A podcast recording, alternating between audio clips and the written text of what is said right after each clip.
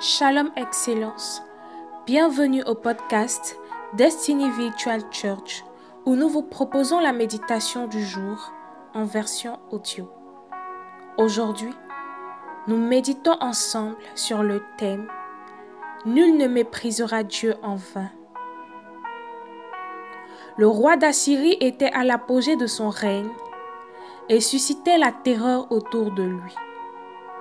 Il avait détruit le royaume du Nord et la Syrie et était parvenu à conquérir Babylone et bien d'autres villes.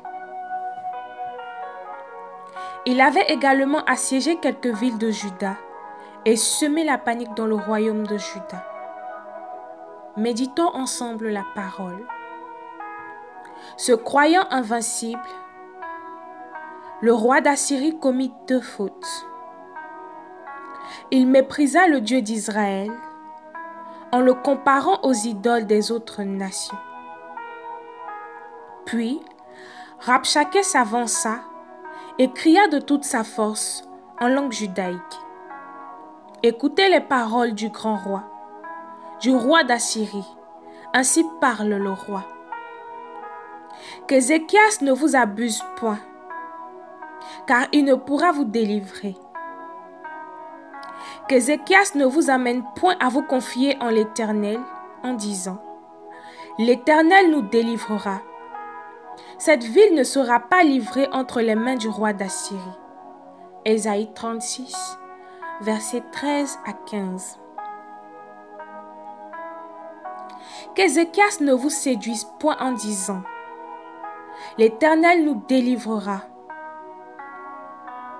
Les dieux des nations ont-ils délivré chacun son pays de la main du roi d'Assyrie. Où sont les dieux de Hamath et d'Arpad? Où sont les dieux de Sepharvaïm Ont-ils délivré Samarie de ma main? Parmi tous les dieux de ces pays, quels sont ceux qui ont délivré leur pays de ma main? Pour que l'Éternel délivre Jérusalem de ma main. Ésaïe 36, versets 18 à 20. Il minimisa loin de l'Éternel. Vous parlerez ainsi à Ézéchias, roi de Juda. Que ton Dieu auquel tu te confies ne t'abuse point en te disant, Jérusalem ne sera pas livrée entre les mains du roi d'Assyrie.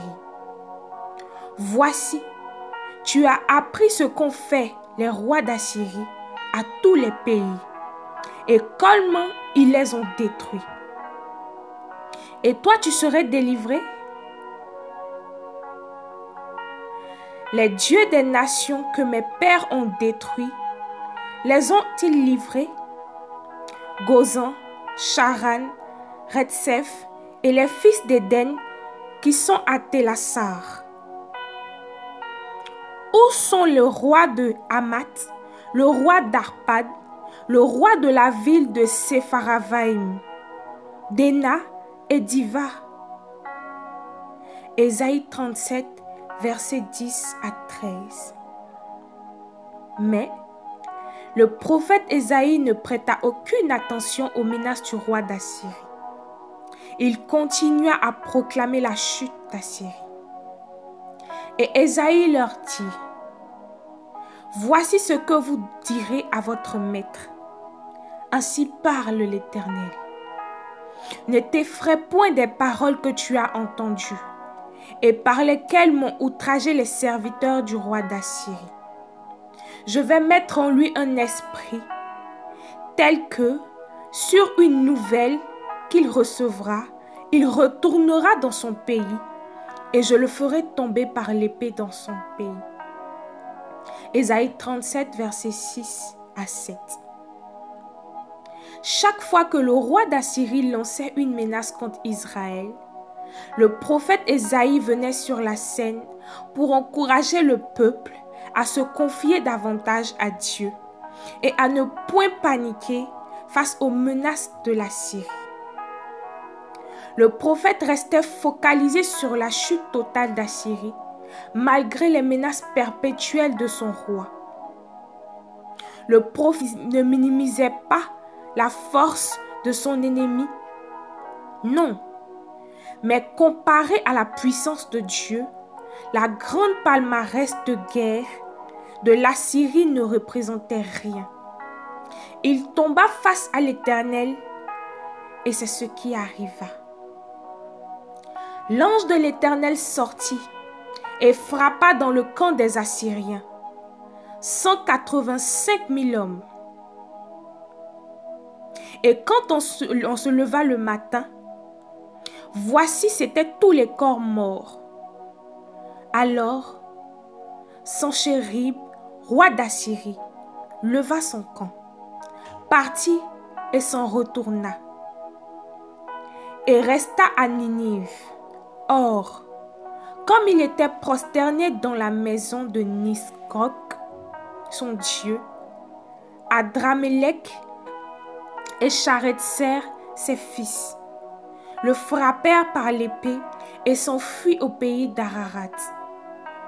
Et Hazar Adon, son fils, régna à sa place. Ésaïe 37, verset 36.